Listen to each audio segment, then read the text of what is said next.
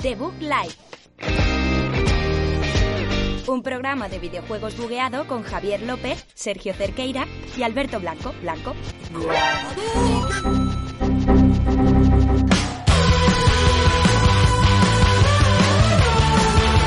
Muy buenas a todos y bienvenidos a un programa más aquí de Bug Life, programa número 17 de esta quinta temporada. Seguimos en cuarentena, seguimos en casa, seguimos en el mismo sitio que siempre desde todas estas semanas.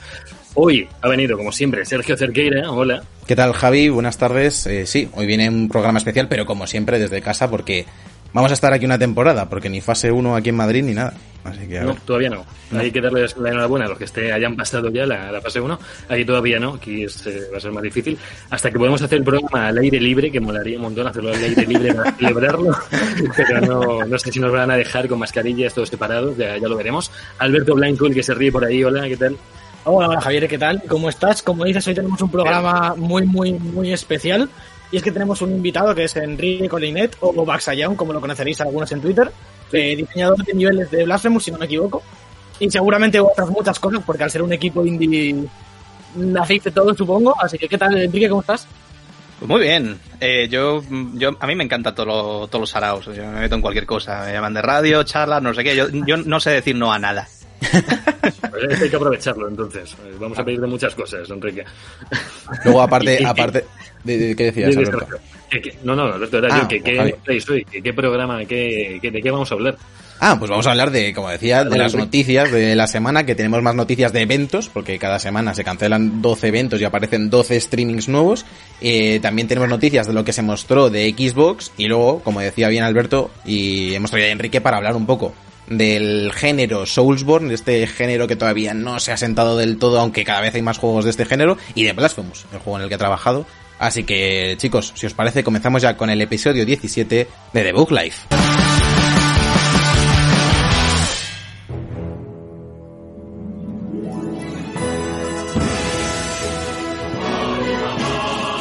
La información.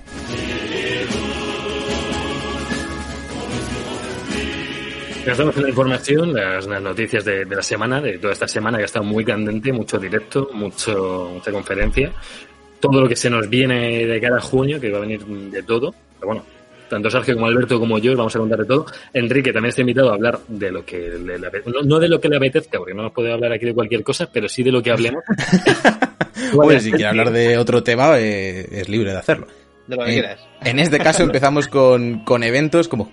Como decíamos, ay, que me atraganto. Anteriormente empezamos con el evento de PlayStation, que ha dicho que el evento en el que se va a mostrar eh, las novedades de PlayStation 5 puede ser antes de lo que esperamos si suenan fechas alrededor de mediados de junio. De momento son todos rumores, aunque bueno, no lo pueden prolongar mucho más adelante, porque dentro de lo que cabe la consola sale a final de año, junio ya estamos a mediados y todavía sabemos muy poquito. Y no, no hemos visto la consola, hemos visto el mando loco, pero no hemos visto la consola. Así que...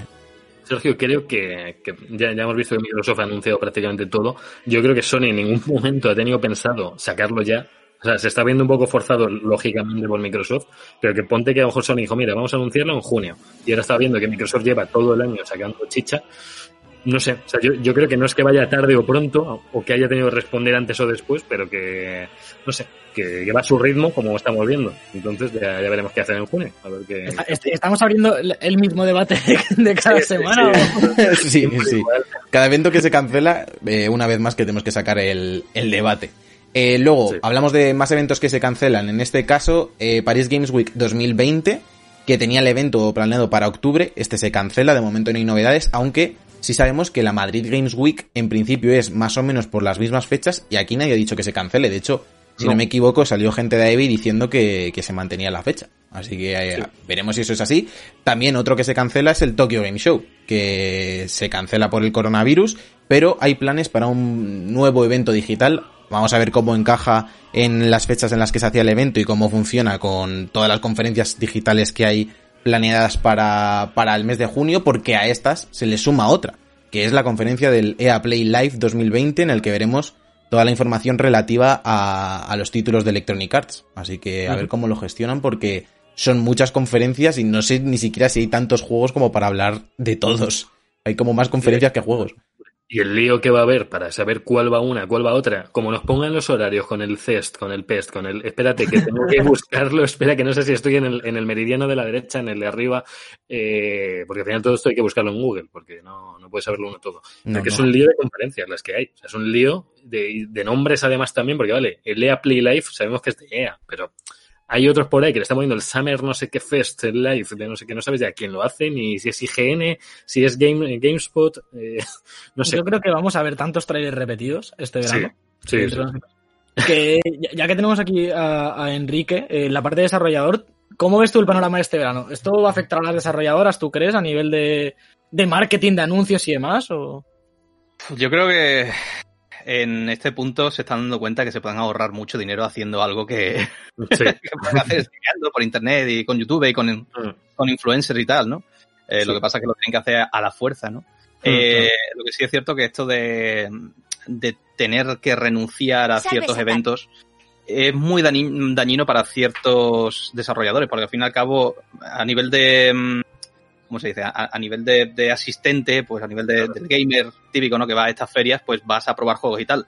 Pero Sí. recordemos que hay una segunda parte. Estos eventos tienen un- una segunda utilidad, ¿no? Que es para precisamente para desarrolladores y tal, para poder hablar con posibles publishers, para poder vender tu Mm. idea de juego, no sé, no sé cuánto. Y eso ya no se puede hacer así, se tiene que hacer de otra Mm. manera, que no es tan personal y, en fin, hay pues hay ciertos equipos que pueden estar pues, en una situación un poco más complicada con todo esto. Sí, a mí me llegaba, me llegaba esta semana una invitación por LinkedIn, que supongo sería de, de esto, de esta gente que va mirando perfiles o sea, similares del mundo de videojuegos e esports, y me, me acabó encontrando a mí, y me invitaba como un evento de networking eh, del sector de esports, pero como por un Zoom, que es como un poco raro hacer networking por Zoom, es como, o sea, todavía no lo entiendo, no sé si esa, es, si esa es la nueva normalidad a la que se refieren las noticias, no, no creo que sea hacer networking por Zoom, pero bueno, habrá que esperar a ver cómo se desarrolla. Lo que sí es seguro es lo que decía Enrique, que se están eh, ahorrando un montón de dinero. O sea, lo que tiene que costar eh, montar el E3 y llevar ahí tu stand y llevar ahí tu no sé qué, que luego vendrá mucha gente, vendrán los aficionados, pero toda esa pasta se la están ahorrando y la pueden estar invirtiendo en más tecnologías por, yo qué sé, por Zoom, por Skype, por yo qué sé, o hacer eventos a gran escala, eh, bien coordinados, con su, mira, mira el de la Series X, más o menos tuvo esa, pues Sí, iba entrando gente, eh, si Jeff Keighley hace un evento así, molaría también eso, que, que estuviera él presentando todo el rato y fueran entrando cosas, pero por Todos cada sabemos que, que Geoff Keighley se va a alquilar un teatro y va a estar él solo. y ya está. Hombre, Esto eh, lo sabemos todos. Eso es así, eso es así. Sí. Va a coger dos sillas, dos sillas de, de Mau, de bar, para Kojima y Matt Mikkelsen y para adelante. Claro, cada, cada uno en una punta del escenario y listo, pero este no se corta un pelo. Vamos, pero que, Eh, que este empujoncito que están dando a los eventos digitales a mí eh, tiene partes negativas, pero también tiene otras partes positivas. Y mira Nintendo, Nintendo ya casi siempre hacía los Nintendo Direct estos y nadie Mm. lo veía en persona. O sea, eh, lo veíamos por aquí, mira, mira, otro juego y otro y otro y otro. Lo que la gente quiere ver al final son qué juegos me van a venir este año.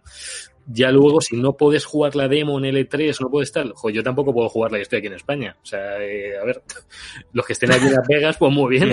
Eh, es en Los Ángeles, ah, Javi, llevas dos semanas seguidas Bueno, diciendo va. que es en Las Vegas, pero... Pues lo van a hacer en Las Vegas, cuando te vuelvas a jugar en Las Vegas.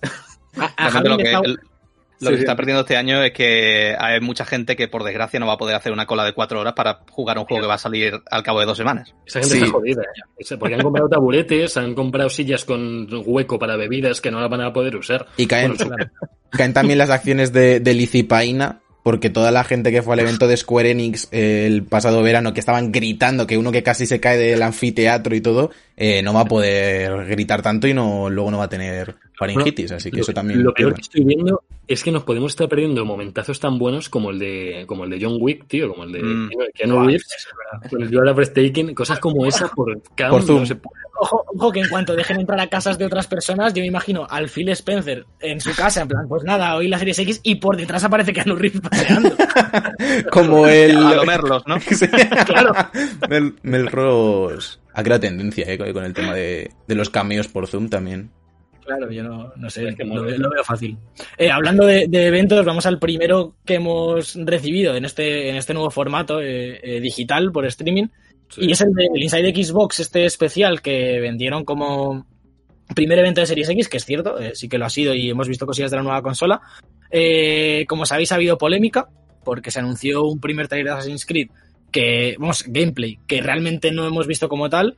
Como hablábamos antes de empezar el programa, estábamos comentando que sí que es posible que alguna de las secuencias que había en ese tráiler eh, llevase escenas in-game, pero, pero no era un gameplay como estábamos esperando nosotros. Eh, pero primero, si queréis, vamos a hablar un poquito de, de los anuncios y luego ya comentamos Sí. la, la polémica.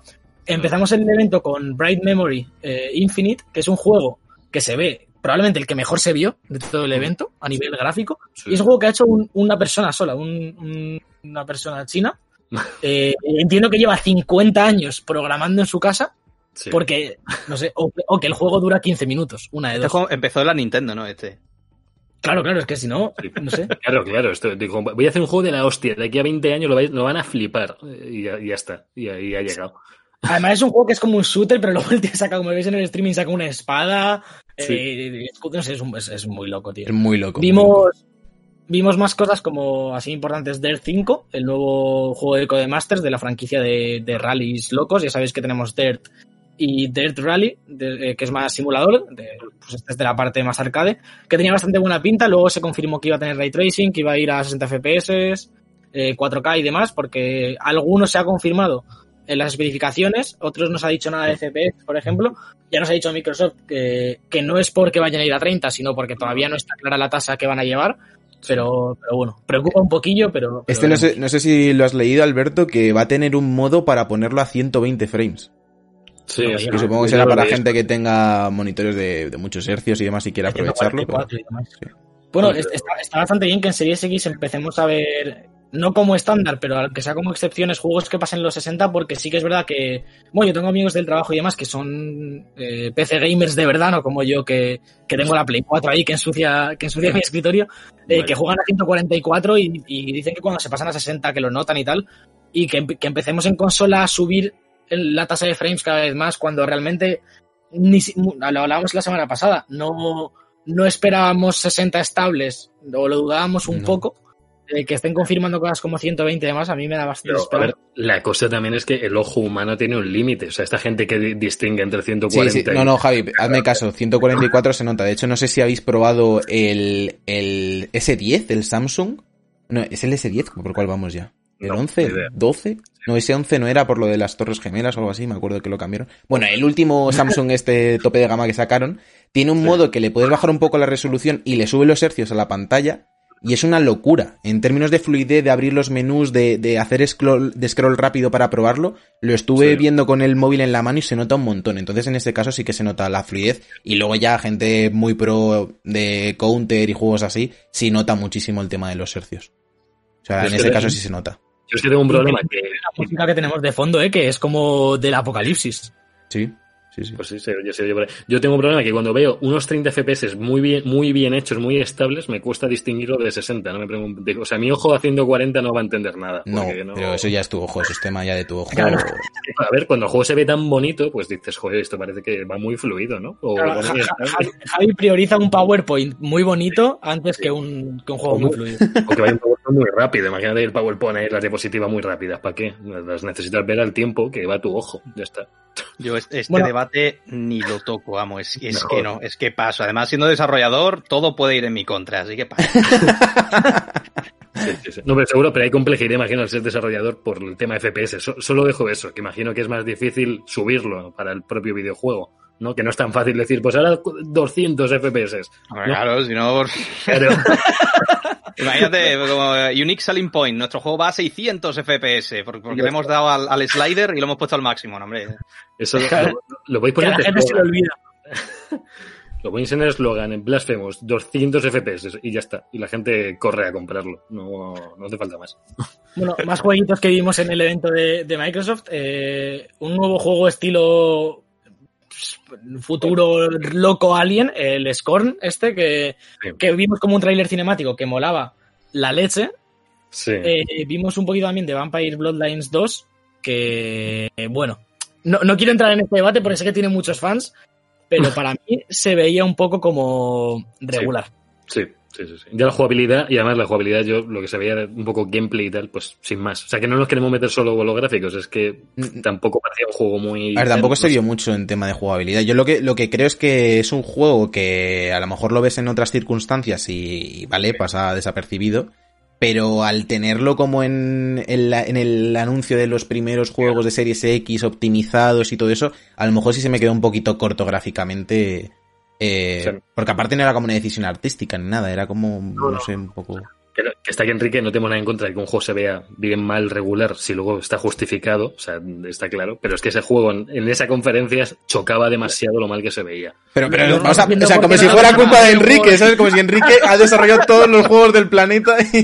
no tengo nada que ver con esto. No, lo que, lo que iba a mencionar es que me estaba, me estaba recordando muchísimo un juego que se anunció hace tiempo, que también dejó a la gente muy loca, ¿eh? porque tenía un- una estética muy como de- muy infernal, muy de, de tripillas y demonios y tal. Juego que llamó mucho la atención porque después también tenía un contenido sexual muy gráfico, pero Mm. pasó desapercibido y no me acuerdo cómo se llamaba ese juego, pero me recuerda mucho. Le pasa, claro, este está totalmente influenciado por, por la obra de Geiger. Y el otro no me acuerdo por qué estaba influenciado, pero seguramente no, no era de Geiger, era otra cosa. Pero a mí me sorprende mucho lo de este Vampire porque es un juego que se anunció y parecía un triple A enorme, eh, con franquiciado y demás, eh, un montón, una base de fans enorme. Y ya el primer gameplay que vimos con el sistema de combate dejó muy frío a la gente. Y este segundo, como que se está, está reiterando eso, que no es para tanto y que no entiendo por, por qué hubo tanta expectativa cuando ahora el juego se ve bastante Pero- pero- regular y, y no sé. O sea, ¿viene de precuelas y, y cosas así o es el primero? Eh, hubo ya uno hace bastante tiempo Ah, en vale. que empecé, era como la panacea, un poco, por lo que yo he leído. Yo nunca lo llegué a jugar, pero, pero sí, sí, tenía, Vale, tenía como mucha base de fans, por eso lo digo. Eh, bueno, continúo un poquito más con los juegos para no estar aquí 10 horas. Sí, sí, sí. Eh, para mí lo que, me- lo que más me gustó de esta conferencia eh, es The Medium, un juego de los autores de Observer y el compositor de Silent Hill, que es así, pues ese Mm. rollo survival horror, como con dos dimensiones paralelas, pues del tema de Medium, imagino, y demás, que se veía bastante guay en general y que además tiene una temática que un poco distinta, ¿no? Y survival horrors que tampoco vemos demasiados, molaba bastante. Yo, yo lo primero que vi el nombre me recordó a la, a la serie de televisión de la mujer esta. No, Ojalá. O sea, sé que no tiene nada que ver, pero digo, de Medium y te sale la chica. Bueno, sí, sí. Eh, ¿Has acabado ya, Sere, Alberto? ¿Me, No, me no, no, no, no, no. Ah, no. vale, vale, es que te he visto ahí que te has Estaba haciendo un descanso. Claro, estaba, estaba- recuperando el aliento. Eh, vimos también Yakuza Like a Dragon, que para variar no será exclusivo de Play 4, porque ya Yakuza 6 sí que lo fue. Sí. Esto Mm. sería como Yakuza 7 y lo tendremos en PC One, eh, Series X y seguramente imaginamos que en Play 5. Sería raro que no. Que también tenía bastante buena pinta. Era un Mm. poco Marcelo, el del Madrid, el, el protagonista. Sí, esto, esto la, la cosa es que, que hace una semana salió una noticia que el juego iba a salir en PC. O sea, iba a ser en principio exclusivo de Play 4. La noticia fue que iba a salir en PC y de repente apareció aquí, así que ya se dijo, vale, entonces no es ni exclusivo ni, ni nada. Ya dijo Phil la- que Phil se quería meter más en el mercado oriental porque lleva, o sea, en 360 estuvo muy metido y en One lo desechó totalmente y claro, ya hubo muchos juegos eh, que salieron solamente en la parte de Sony, mira los Persona, sin ir más lejos, los Personas son muy exclusivos de Sony ahora mismo. O sea, salen solo No, no- no- no son exclusivos, no son muy exclusivos. son muy exclusivos. Pero no sé. Yo espero que vuelvan otra vez a seguir el camino del oriental porque molaba mucho. En 360 teníamos los Naruto, teníamos ahí pues juegazos. Entonces a ver que sigan por ahí. Vi- Vimos también un juego así como un poco loco de dinosaurios que se llamaba Second Extinction, que tampoco se veía nada mal, la verdad. No, no sé. Eh, vimos, vimos un poquito de Madden 2021. Vimos Scarlet Nexus, que este es el juego, este rollo anime, que se parecía un montón a Code Vein a nivel gráfico y que es de, de está desarrollado por veteranos de los Tales. Javi, tu colega de los Tales, como Sí. dices tú, lo tendrá que jugar. Sí, no, no sabía que estaba desarrollado por parte de ese equipo, pero mira, pues no tiene nada que ver con lo que he visto con- entre Tails y este. Además que ya dijeron que este juego iba a ser intergeneracional, que, que por eso a lo mejor se veía pues más normal. El juego va a salir también en Play 4 y en One. Entonces eh, se entiende que pueda verse que pueda verse distinto. Por cierto, ¿estás poniendo, Sergio, el tráiler de...? Sí, sí, Sí, sí, poniendo hoy, hoy aquí tenemos realizaciones cosas, en directo ojo. con vídeos y con todo. Ya, ya, no, verdad, cuando, cuando vi estos bichos, la verdad es que pensé que iba a ser como una secuela. Bueno, una- eh, iba a ser Bayonetta 3. Para mí era Bayonetta 3, ¿vale? Porque vi esos bichos raros y digo, "Es- esto pega a la estética Bayonetta, pero, pero después empecé a mezclar cosas con, con anime y dije, pues, Pero, pero es que Bayonetta lo han metido en un cajón y han perdido la llave. Yo creo. tiene pinta, ¿no? Está- no, lo- no- creo- no lo hablamos creo en esta noticia, creo que no está en la escaleta, pero Nintendo ya ha dicho que tiene un montón de juegos para anunciar todavía este año. O sea que Pero están ahora... sí, Si con Bayonetta el problema no es que lo, que lo anuncien o no, si anunció No, bueno. El Sí, problema sí, es que sí, Platinum se ha olvidado de. Pero que anuncien un. Apar- eh, aparte es un juego que parecía que iba a salir mm, inmediato relativamente eh, después del anuncio porque como sacaron el 1 y el 2 para Switch, yo pensé, bueno, esto es lo típico que sacan el 1 y el 2 para Switch como para que justo te pille para pillar el 3.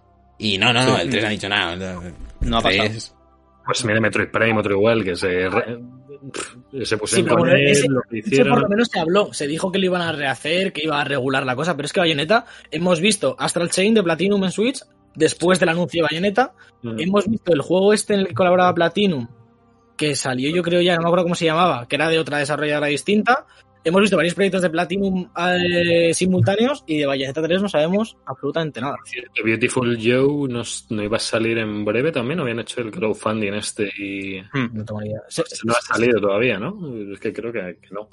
O sea, no sé si Enrique está más enterado de, de- del juego que estaban ahí. Para nada. Nada, ¿no? Que no, que no estoy tan metido en la industria como tú piensas, ¿eh? Él lo va a intentar. Comodín. Cuando Lo va a intentar cada vez. Claro, Que yo no sí te voy a decir si Half-Life 3 está ahí o no. coño. Uy, uy, eso es que Enrique, sí. ¿eh, ¿es verdad o no es verdad que todas las, las personas que tocáis una línea de código en un videojuego o algún diseño sabéis lo que va a pasar con Half-Life? Claro. No, no, por supuesto, tenemos mente colmena. O sea, en cuanto pones tu primer if, ya te conectas. Yo, Half-Life- Half-Life 3 a lo mejor sale de, de todas las personas que están trabajando a la vez en el mundo en videojuegos, que de un momento se van a conectar y de verdad va a pasar y va a suceder. Así sin más, te va a salir la pantalla en la cara y estás en Half-Life 3 y ya está. Lo, lo que sí es cierto es que toda la gente que trabaja en la industria y ha ido a alguna, alguna, algún evento, alguna conferencia, algún encuentro de desarrolladores, todo el mundo sabe algo que no debería saber, ¿vale? Yo sé ahora mismo cosas que no debería saber ni debería comentar, porque todos estamos bajo NDA, pero una cervecita hace que la N desaparezca. Vale. A ver, que alguien, eh, le mande, alguien le mande unas cervezas a este hombre a su casa. Cervecita por Zoom, chicos, vamos.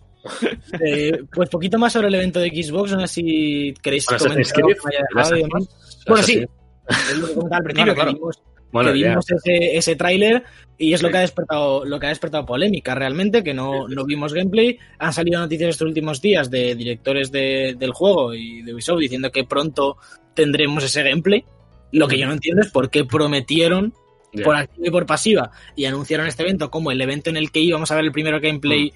eh, en directo de Assassin's Creed y luego tuvimos lo que tuvimos. Pues si lo hubieran llamado trailer gameplay habrían salido más o menos, pero es que lo llamaron gameplay tal cual. Entonces, de, de como quédate a verlo hasta el final porque, vale, me, me quedo, pero hay un pavo hablando del Dirt aquí, del juego de coches. O sea, no sé.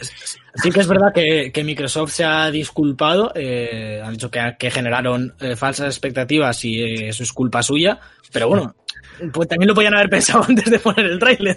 Sí, Yo Sí. sigo sintiéndome muy traicionado por, por cómo anunciaron todo esto, porque al fin y al cabo se veía. bueno. Era un concept artist, ¿no? Que estaba haciendo ahí un, un dibujo y lo estuvo Sí. haciendo durante ocho horas. Sí, sí, yo las vi, ¿eh? Yo estuve Y- las ocho horas aquí. Y claro, al principio lo hacía de una manera y tenía como unos, tenía como unos elementos y después iba cambiando todos los elementos y iba cambiándolo por otros. Y al principio aquello parecía Castilla-La Mancha. Aquello parecía como una batalla en España, ¿no? Ahí con- en la meseta. Y al final lo fue cambiando todo y al final terminó siendo pues gente, ¿sabes? Terminó siendo cosas de vikingos. Sí, Pero, hostia, es que para mí tenía tanto sentido que este Assassin's Creed por fin fuese ese Assassin's Creed en España, no el de la DS, no la película. No queremos No. que nos releguen España a los peores productos, cojones. Queremos, que- queremos un Assassin's Creed bueno.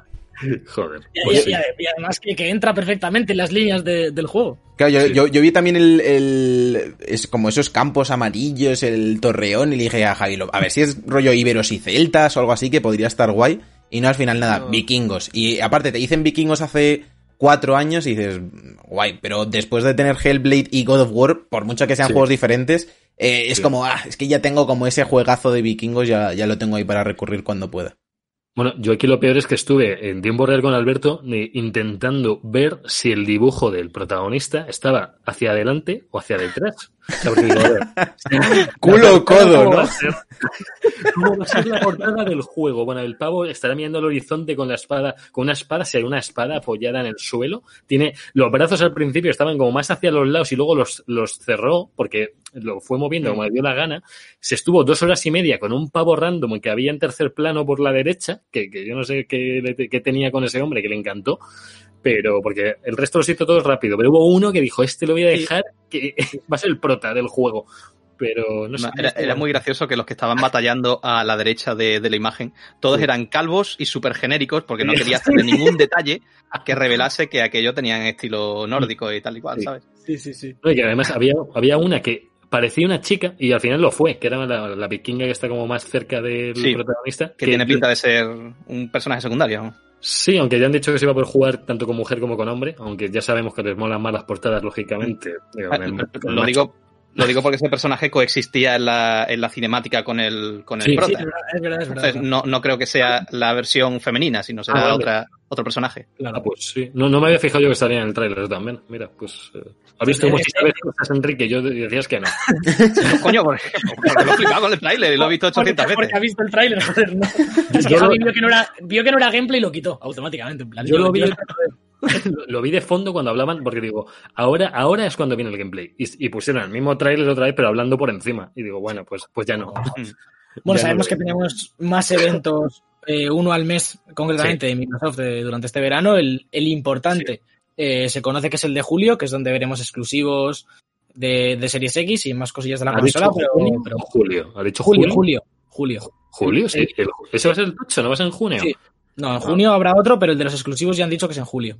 Joder, que, que tarde, ¿no? Yo no sé, me, me esperaba ahí un poco. Bueno, Tú piensas que ahora, que ahora tienen que enviarse los trailers por correo certificado en, en Sí, bobinas de cine. Decían, dijeron también, que ya lo hablamos también fuera de aquí del programa, que la revista esta de PlayStation UK, el 2 de junio que se publica la revista, eh, saldrían varios de los juegos ya de Play 5. O sea, entendemos que antes de que acabe mayo, o, o a lo mejor es exclusivo de la revista, esperemos que no, que antes de que acabe mayo se verán ya juegos de Play 5, como Horizon 2 salía de hecho en la portada de que lo iban a hablar. Eh, no sé si Enrique tú esto lo has leído, no te estoy no te que lo sepas, pero que No, de- Pero- de esto no estoy informado. Bueno, pues se ha hablado por ahí, salía la revista tal cual diciendo, cuidado que viene Horizon 2, cuidado con los juegos nuevos de Play-". No ponía cuidado tal cual, ponía otra cosa. Pero, pero bueno, que en mayo vamos a tener ya un jueguecillo para Play 5 que queremos ver los fans un poco, un poco de Sony también. Los fanses. Los fans. Pues, pues por mi parte, listos con el evento de Xbox, porque como deje cinco minutos aquí, abrimos ya el debate de No, Play No, 5 no, no, no, no. Nada, nada, nada. Nos vamos a Apex Legends ya, que va a celebrar la llegada de la temporada 5 con un pedazo trailer que se ha encurrado, además presentando ya a la protagonista un poco mejor. Han sido dos minutillos de vídeo, que, que están bien, duración estándar para vídeo de presentación. Nos presentan a, a Loba, la nueva leyenda, no sé por qué lo llaman leyendas, la verdad, eh, podrían ser personajes. Porque se llama Apex Legends, Javi. Bueno, vale, no quería, no quería caer en lo fácil. Nos han presentado también el modo búsqueda este en PvE, las nuevas zonas del mapa, porque el mapa va a volver a cambiar otra vez, el pase de batalla y la cuarta serie de las partidas clasificatorias de todo esto. Pues bueno, eh, veremos a ver qué tal le va. Apex Legends sigue ahí a tope, sigue con, su, todo, con cambios, con nuevos modos de juego, con su protagonista cada temporada. Y bueno, y el mapa de este, el Cañón de los Reyes, se vuelve a transformar para otra aventura distinta. Vamos a ver, no sé, a ver qué tal. Nosotros tenemos que volver, que lo dijimos de volver a Apex y no, no hemos vuelto. Sí, yo desde Sí, que, igual. desde que entré y, y estaba en platino, en competitivo, guay, no sé qué, y de repente a mitad de la temporada hicieron reset de los ranks porque cambiaron el mapa, eh, dije, mira, no voy a volver a platino. Entonces no, lo dejé, justo coincidió con el, con el lanzamiento de Warzone y sí, sí que lo tenemos un poquillo olvidado y, y deberíamos volver.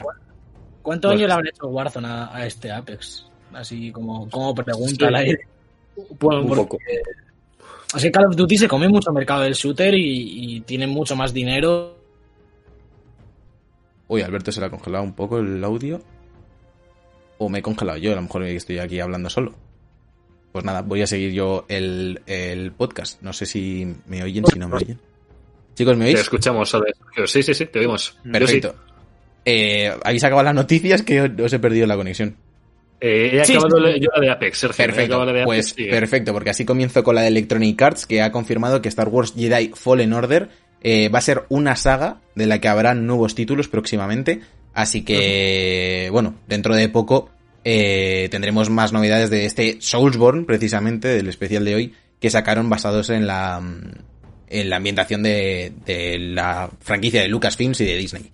Eh, también eh, con esta noticia llega nuevo contenido para el juego, para Star Wars Jedi Fallen Order, que tendrá contenido gratuito y el modo New Game Plus, que está bien, que a mí me sorprende que no estuviera todavía, pensaba de hecho que sí lo habían metido de salida, Así que si no lo tenéis, lo podéis, eh, lo podéis tener ya con la, con la actualización. Y meterán eh, un meditation training que será como un modo de desafío de combate con retos que podemos jugar también en este New Game Plus. Así que bien, a mí, yo, bueno, lo comentaremos luego, pero a mí es uno de los Soulsborne que más me ha gustado, también motivado, obviamente, por la temática y por los personajes que aparecen y la estética y demás de Star Wars, que me flipa desde pequeño.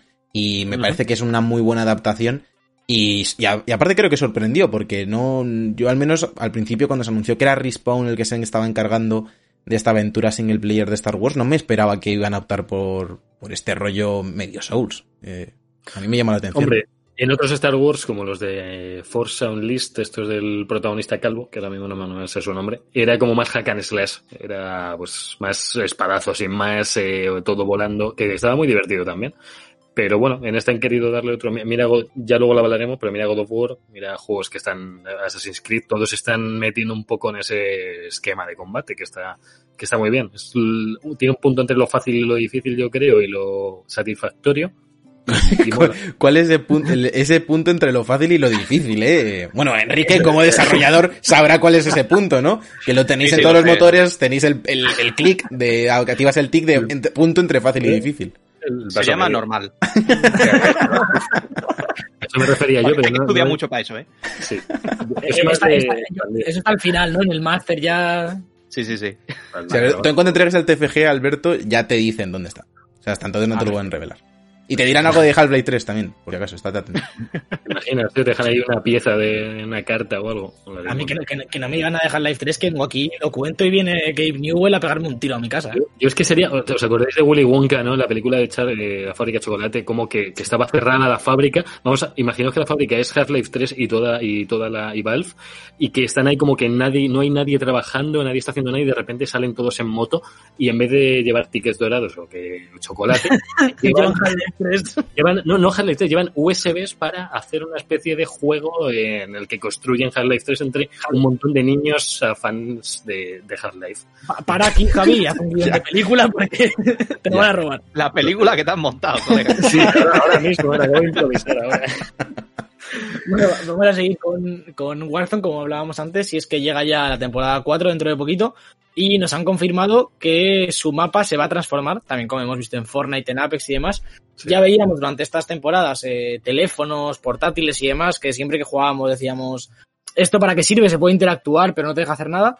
Eh. Sí que van a tener cierto impacto y sí que va a haber otro lado de- del mapa que vemos ahora. Y a mí me parece bastante interesante estas transformaciones, estos easter eggs, viniendo de Call of Duty por todo el tema que hemos visto siempre en los mapas de zombies y demás. Mm. A lo mejor algo parecido, ¿sabes lo que te digo? De no, no simplemente trans- ir transformando ellos el mapa según vayan pasando cosas, sino también como ha hecho Fortnite, que la comunidad tenga un, un- una parte activa en transformar el, el mapa y en cuándo pasan ese tipo de cosas. Yo- yo- yo- hay un problema con Warzone y es que el mapa es tan grande que yo creo que hay jugadores que todavía no lo han visto entero. Entonces, eh, van a transformar cosas que la gente ni ha visto. Entonces, Bueno, eh, tú, tú seguro que no te has jugado como cinco partidas, pero bueno, hombre, he jugado alguna más, pero que el mapa es enorme. Entonces, y no, y no, me- no ha dado todavía por tirarnos en las cuatro esquinas del mapa, a mí por lo menos. Entonces, eh, no sé. No sé. A, a mí me gustaría que, que no cambiasen el mapa, que lo único que hicieran era que tú empiezas en el gulag, los 150 en el gulag, y si mueres vas al mapa normal. O sea, es el único cambio que yo metería. Con piedras, ¿no? Piedras y puñetazos. Sí, sí, sí, sí. Muy ¿Cuándo, rudimentario. cuándo van a sacar el modo del gulag eh, standalone? En plan, solo el gulag. El tiroteo. Que en el tiroteo No, no, te cambian al sí, gulag sí. que es, pero... claro, claro. Uno contra uno, no sé si metieron también en un momento. Mm, Ha habido tiroteo uno contra uno, creo. Sí, sí, sí. Pues eso es lo más parecido al Gulag que vais a ver. Sí. Vamos a la última noticia ya de, de la información, que bueno, también tiene que ver con Sony, tiene que ver con los juegos de PlayStation Plus de mayo, que hay gente que está muy, muy cabreada, porque claro, están en la cuarentena, no pueden salir de casa, y lo único que les dan los de Sony son juegos como el Farming Simulator 2019, o 19 sin más, que viene muy bien para la cuarentena, porque puedes construirte tu campo con todo tu cultivo y tus cosas, pero bueno, la gente está un poco cabreada. También han regalado Cities Skyline, que es otro juego en que puedes construir tu ciudad, pues hacer tu, pues tu metro, tu- tus autobuses, tus cosas. Y la gente esperaba algo más. Esperaban juegos un poquito más hardcore que estos. Esperaban. A- a- eh, a mí me, sí. me flipa, me- pero te juro que, que me explota la cabeza que el mes que regalan eh, dos juegos de naves hechos por eh, dos chavales de 15 años en su sótano, no dicen nada. No. Y este es que regalan dos juegos que vale, que no son la leche, pero son dos triple A que más o menos dan el Sí. pego, firman una petición para que los cambien. Bueno, es que hay comentarios como que es que se sienten entristecidos, desconcertados y encerrados en una pesadilla que los hace cultivar maíz. Eh, bueno, a ver, a ver, a ver. Luego habría que entrar a psicoanalizar a esas personas también. claro. O sea, ¿y por, y- y por qué se ponen? O sea, no habrá juegos en PlayStation Plus que Claro. o sea, para meterse a cultivar maíz en el Farming Simulator, que ya se habrán pasado todo lo demás, imagino, claro.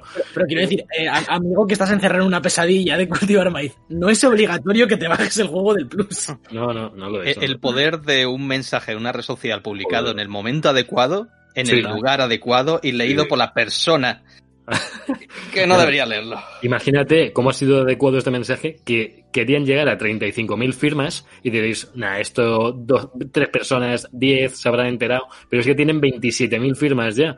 Pero Entonces, es que ese- ve- 25.000 de esas firmas son por los loles, tío. O sea, no- Claro, Sí, claro.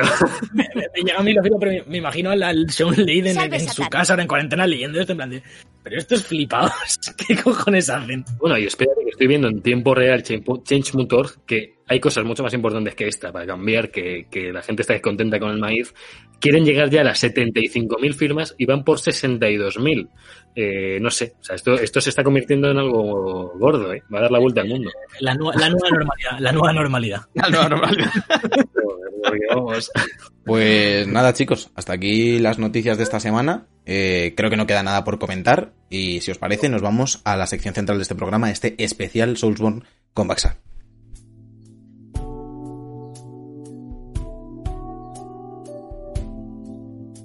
Síguenos en twitch.tv barra debug barra baja live y disfruta de los jinetes jugando a los mejores juegos en directo. No esperes un nivel muy alto.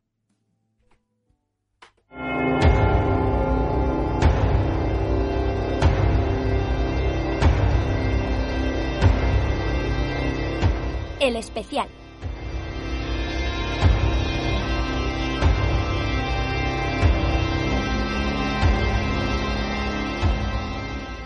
Bueno, ya estamos aquí en este especial, como, como bien dice la cabeza de la sección, no, no tiene No miente, pérdida. no engaña, no de, engaña. de- de- ni de dónde viene ni a dónde va. Eh, vamos a hablar primero un poquito de, de Blasphemous, ya que tenemos a Enrique aquí que nos venda un poco su moto, que si no, ¿para, para qué lo traemos? Y luego ya vamos a, relacionar todo esto con el tema de los Souls y demás. Así que si quieres cuéntanos tú directamente un, un pequeño pitch sobre qué es Blasphemous, de dónde viene y demás, para toda la gente que no lo conozca. Bueno, pues eh, Blasphemous es un experimento muy loco que se le ocurrió a, a Enrique Cabeza y Mauricio García en una pro- pro- probablemente en una cerveza de más en algún bar de Sevilla. y fue ellos, ellos ya querían hacer un siguiente proyecto después de Last Door, que fue el primer proyecto de, de Game Kitchen como estudio. O sea, el primer juego independiente que querían hacer por cuenta propia. El experimento le salió más o menos bien y tuvo buena recepción, pero ya era hora de moverse a un segundo proyecto y era una apuesta arriesgadísima, era en plan de nos queda poco dinero, tenemos que probar a hacer algo y tiene que funcionar bien de primeras. Entonces eh, probaron, porque tenía muchas ganas de hacer algo así, eh, evidentemente querían hacer algo en pixel art porque era un poco su fuerte, ahí es donde tenían músculo artístico, pero eh, querían probar a hacer algo Metroidvania. Entonces, eh, los primeros conceptos que hicieron del juego, pues eh, tenía otro protagonista completamente diferente, era como una especie de, de enterrador con un casco, bueno, con un, con un sombrero que parecía el de el del Mortal Kombat, este tío que parece que tiene un gorro mexicano, pero no lo es, que, Ah, sí. tiene casi un, un filo. No me acuerdo cómo se llamaba ese personaje, pero bueno, era como un enterrador chulo, ¿vale? Pero no, no terminaba de cuajar, ¿vale? Era como muy genérico. Y después empezaron a probar con otras combinaciones artísticas y una de las que se le ocurrió pues viene a ser como la base de todo, en plan de, oye, ¿qué te parece si cogemos la cultura de aquí del sur de España y lo creamos como una fantasía oscura medieval basado en, en, en toda esta iconografía, ¿no? Que nos rodea aquí en, en el sur de España. Y ese fue como, fue como una idea muy loca que después empezó a cobrar demasiado sentido, ¿no? Porque ya, como decía alguien por ahí en internet que lo leí, dije, hostia, tiene toda la razón del mundo. Hemos conseguido hacer un estilo eh, visual y un... Hemos creado como una especie de lore súper siniestro sin recurrir a lo demoníaco ni a lo satánico. Ya con, con, con lo religioso ya es suficiente.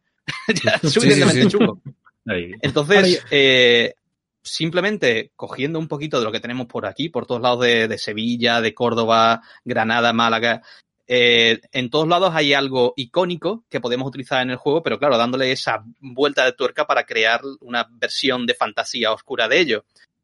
Entre, entre esos elementos, pues está el protagonista, que es penitente, ¿no? Que es, mm, recuerda a, a, la figura de un, de un nazareno, pero bueno, nos tenemos que ir un poquito más para atrás, que los nazarenos no, no, no salieron así por generación espontánea, ¿no? Está basado en los sanbenitos de la Inquisición y, y, un poco viene, viene todo de ahí, ¿no?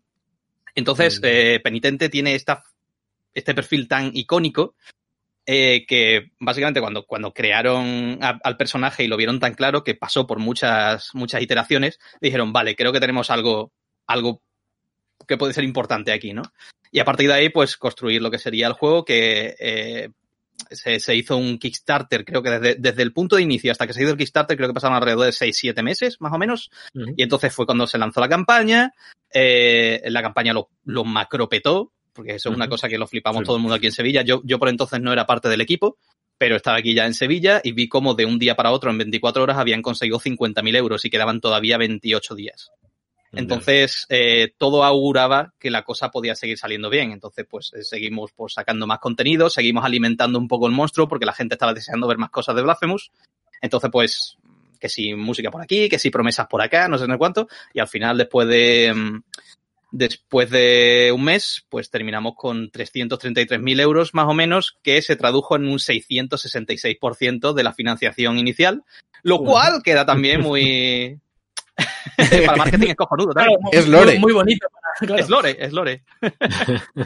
en fin, entonces eh, el experimento era un poco ese, ¿no? El, eh, nos han estado bombardeando continuamente con, eh, con la cultura japonesa, con la cultura nórdica, sobre todo ahora otra vez con lo del Assassin's Creed Valhalla, ¿no? Que de nuevo lo, lo nórdico está de moda, ¿no?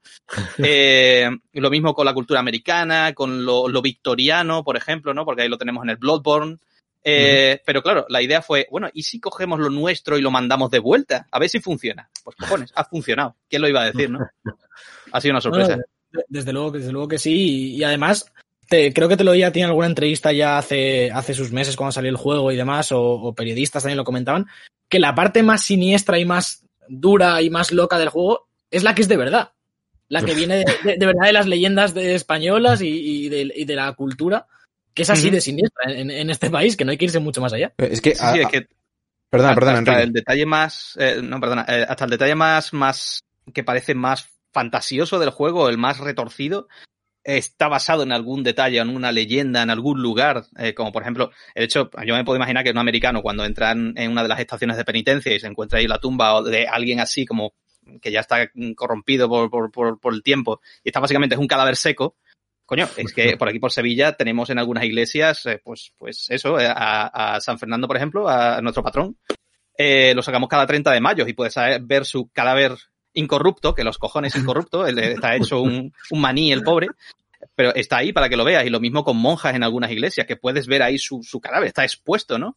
Eh, lo mismo con la historia de, no me acuerdo cómo se llamaba, pero la, cuando, cuando vas al convento en Blasphemous y te enfrentas al, al, al a cara quemada, ¿no? Al, no me acuerdo cómo se llamaba. Eh, Nuestra Señora de la Faz de Negrida, creo que se llamaba en el juego. Uh -huh. eh, está basada en una leyenda de una mujer que para evitar el casamiento, pues se echó aceite, o sea, no solo se metió en un convento, sino que se echó aceite en la cara para evitar que, que, la casaran, ¿no? Entonces, todas estas cosas están basadas en, en algunas leyendas e historias de Sevilla. Bueno, Sevilla y alrededores. Perdón. Sí, yo, yo, lo que decía es que, que, en este tipo de juegos muchas veces el primer impact, el primer impactico, eh, impactico, impacto te lo tienes que llevar por la estética puramente y por la sí. temática.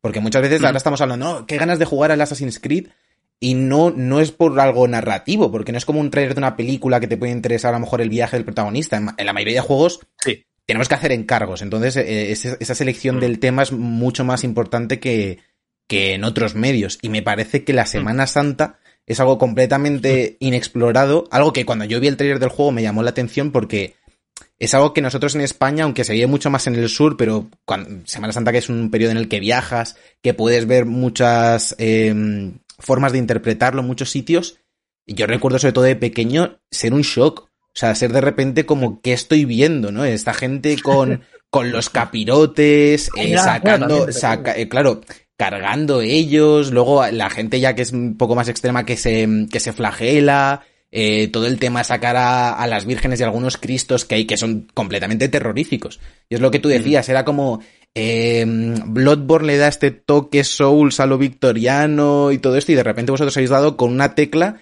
que la tenéis súper cerca y que prácticamente no hay que alterarla nada para que cuadre perfectamente con, con el juego, que me parece brutal.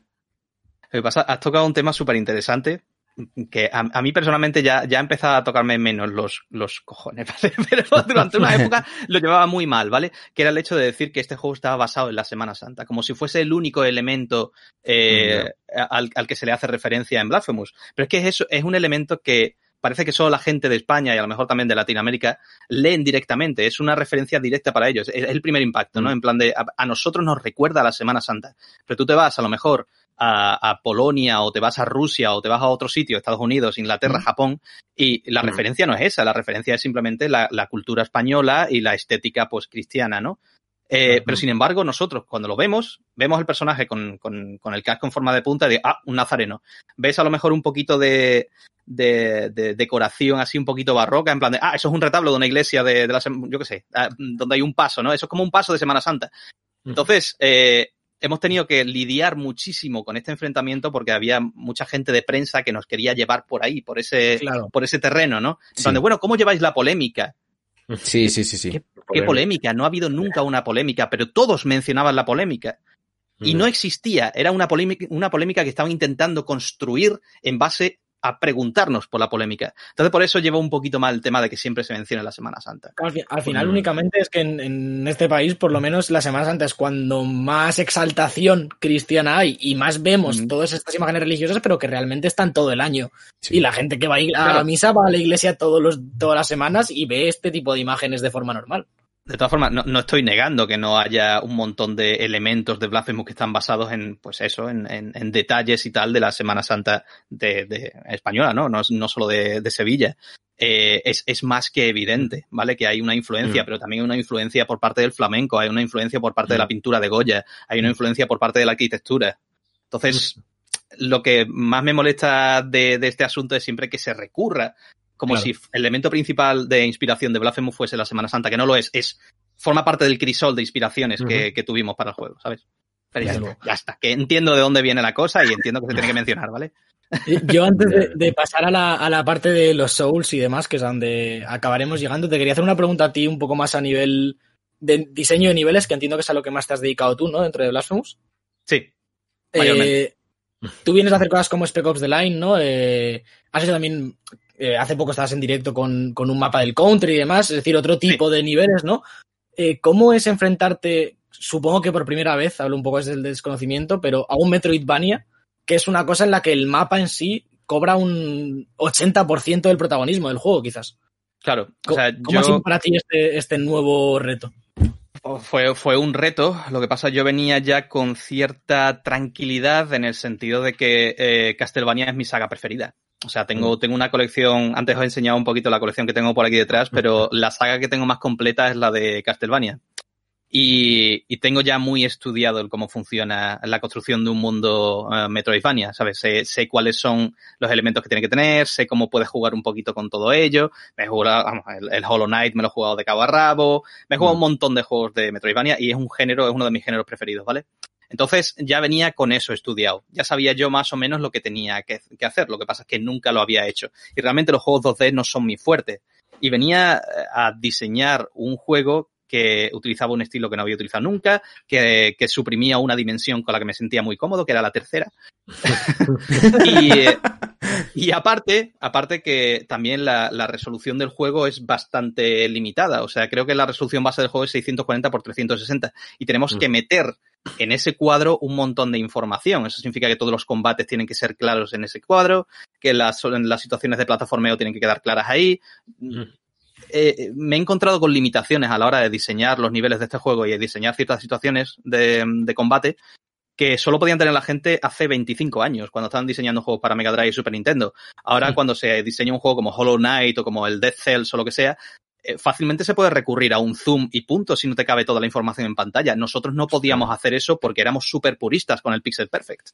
Entonces, ha sido un gran reto a la hora de diseñar y, y, en algunas cosas pues se ha notado que no he llegado a lo que quería llegar, pero en otras partes pues se ha notado que, que he hecho un esfuerzo, espero. No, desde luego, ayer, ayer se vio en el directo, en el radio que estuvimos jugando, y yo en todo lo que llevo de juego me parece que, que cuadra muy bien con, con los juegos de, del top de la tabla que vemos, como decías, de Cells, Hollow Knight y demás, eh, Castlevania. El, el mapa se siente como un Metroidvania en sí cuando estás jugando y en ningún momento yo, por lo menos que también soy bastante fan del género, eh, me he llegado a un punto de no sé por dónde ir, me frustra el mapa, que es un poco a lo mejor la- la- los puntos negativos ¿no? que puedes tener en este tipo de juegos. N- No me ha pasado en ningún momento, así que creo que en ese punto ha- ha- has cumplido por lo menos el, el objetivo de, de- de Yo- tu trabajo. En, en una de las cosas que me siento más orgulloso es el hecho de que normalmente los juegos tipo Metroidvania, sobre todo si nos centramos en Metroid y Castlevania, eh, son juegos que suceden en interiores mayormente, ¿vale? Ujú. Precisamente por eso pueden hacer construcciones muy locas, ¿no? El castillo de, de Castlevania, pues es un castillo de Drácula, que es un castillo mágico y, y básicamente Ujú. pues da igual si hay una torre que está flotando y está agarrado solo con un, con un, eh, yo qué sé, con, Sí. con un, Sí, sí, con un bar- una barra de hierro. Eh, sí, da igual, ¿no? Da igual cómo construyas el castillo, que es un castillo mágico y pff, ya está, ¿no? Y por otro lado, los, los Metroids normalmente son juegos que suceden en subterráneos, entonces también puedes hacer construcciones muy locas que todo está eh, contextualizado, ¿no? Pero en Blasphemous queríamos que el mapa representase lugares que están bajo la tierra y sobre la tierra. Y Hmm. claro, eso es muy complicado a la hora de, de que el jugador se crea que si va a una montaña y está pasando por encima de otras zonas, eh, tenga sentido, ¿no? Porque Mm. supuestamente si estamos mirando un mapa en 2D, eh, si esto- tú estás en una zona y encima hay otra, tiene que haber algo sujetando la zona de arriba, ¿no? Supuestamente. Mm, claro. Entonces, había que hacer un compromiso ahí muy bestia para que se entendiese el mapa en 2D, aún teniendo muchas zonas exteriores y zonas superiores y tal y cual. Bueno, en fin, que eh, yo, yo por lo menos me he quedado bastante contento con, con la forma del mapa y no ha sido para nada, para nada, para nada fácil hacerlo. Yo no, luego, desde luego, tiene que ser un reto. Otra pregunta en, en términos de diseño. Sí es cierto que Sí. por lo general eh, el tema Soulsborne, tanto estas vertientes 2D rollo Hollow Knight, Metroidvania, eh, como los, los de 3D más tradicionales, entre comillas, aunque son más posteriores, pero eh, es como que, bueno, eh, dan mucho para el speedrun, sobre todo se ha visto mucho que ha funcionado muy bien, muy bien en temas de comunidad. Sí. ¿Eso es algo que vosotros a la hora de diseñar medio tenéis en cuenta o vosotros sí que dentro del estudio sabéis, "Ay, aquí podríamos hacer un atajo de no sé qué o, o es algo que se deja de cara a la comunidad de a ver el quién lo logra y demás? Vale, eh, te, te cuento la historia. Eh, quedaban creo que dos o tres semanas para que cerrásemos la Gold del juego, ¿vale? Allá por, a lo mejor era mayo o junio del 2019, ¿vale? Entonces ya era momento en el que íbamos a dejar de meter contenido. Y claro, ahí tenía yo esa, esa dicotomía en plan de, hostias, los speedrunners, que es súper importante. Meto algo para que lo rompan, pero que no se note demasiado. Pero ¿cómo lo meto? Vale, hay un sitio en el que seguro si hago algo aquí, seguro que si lo rompe no sé, no sé cuánto, pero no lo tengo que hacer evidente, a ver cómo lo hago. Al final me hice demasiado lío en plan de, bueno, mm, yo qué sé, a, lo mejor un speedrun pues puede durar, yo qué sé, tres horas y media, algo así. No creo que esté mal, ¿no? En fin, bueno, es que el juego no se puede pasar menos tiempo, es que te tienes que, tienes que agarrarte a todos los bosses, no sé cuánto. En fin, ya está, lo que Dios quiera. Si, si la gente lo speedrunea y dura tanto, pues ya está, es lo que hay. Este juego es así. Bueno, pues sale el juego y al cabo de un mes un speedrun de 24 minutos y me quedo, ¿qué? ¿Por dónde? ¿Por dónde se me han colado? ¿Sabes? Como el mosquito que se cuela por debajo del marco de la puerta. Digo, ¿por, ¿por dónde? ¿Qué ha pasado? Bueno, fue al final, ni siquiera fue por el sitio que yo me temía que la gente se iba a colar, sino se aprovecharon de una especie de como de glitch que si se metían en el menú de inventario mientras agarraban una cornisa, dejaban un numerito tiqueando hacia arriba, pum, pum, que era el de la potencia de salto, yo qué sé qué coño. El caso es que cuando salían del inventario, hacía penitente, salía disparado hacia arriba, muy fuerte, y con eso te podías, te podías ahorrar un montón de zonas. Y así, solo, o sea, al final el speedrunner solo se cargaba a dos bosses, al primero y al último.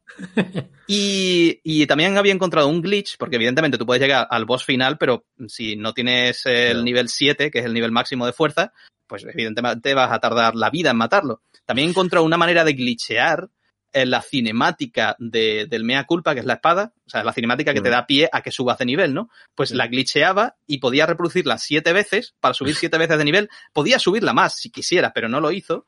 Y eh, tiraba hasta el final y se cargaba el boss en 24 minutos y nos quedamos, bravo, Bravo, cabrón. Bravo. Lo ha ganado.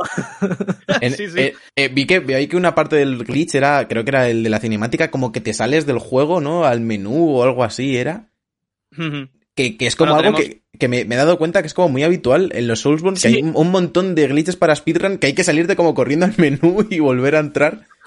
Sí, sí, o tú, lo de- tú ves en Dark Souls 1 cada vez que, que tiene que hacer algo, se sale al menú y vuelve a entrar. Sí. Para evitar cargas y cosas. De hecho, en, en el Demon Souls yo, yo me, me aproveché del, del- Bueno, en todos los Souls hay una manera de duplicar almas, pero es completamente diferente a la anterior. en, el, en el Demon Souls lo que hacías era hablar con el que te guardaba los objetos, pero Mm. te, te, te ibas con el menú abierto hacia otro sitio para hablar con esa otra persona y ahora el aceptar de uno se mezclaba con el aceptar de otro y dejabas el objeto, pero no, y al final lo duplicabas. No sé, era una movida muy rara, ¿vale? Pero sí, sí, creo que la mayoría de los problemas que tienen los juegos siempre es por culpa del puñetero inventario de la pausa. Hay que quitarlos y ya está. No tiene más. Yo, yo del, yo del único del único glitch que me acuerdo de que no tiene nada que ver con, con los Souls, no, no, me, no me meto en este en vuestro terreno porque no, no controlo tanto. En el Pokémon Oro y Plata, me voy a Pokémon, sí, eh, se, se podía clonar delante del PC y siempre que eh, había como que metértelo en el inventario, luego lo movías a una caja, cuando te ponía eh, guardando, no apagues la consola, precisamente ahí ocurría la magia. O sea, cuando te dice, oye, no lo hagas aquí, pues te apago la consola y se te clonaba el Pokémon. Pues parece que esos consejos que te dan a veces es para que no le rompas el juego de verdad, no para que no se te borre la partida. Claro, Porque no se te borraba. ti, ¿eh? En, en nuestro caso, hemos, por desgracia, hemos tenido muchos problemas de usuarios que perdían la partida por, por hacer cosillas raras, Ya. porque no teníamos bien controlado el tema de la carga y esas cosas. Entonces, a veces, a veces es, es por seguridad para ti, ¿vale? Yo Yo- lo yo he vuelto a hacer, ¿vale? un- Pues solo para clonar Pokémon, ¿sabes? co- comentaba ayer un, un bug en directo al empezar, que no sé si os lo habrán reportado ya o no. En la versión de Switch, el contador de horas sigue contando cuando tienes la consola en reposo. Pero eso ya estaba arreglado, ¿no? Eso era la primera Ah, bueno, versión.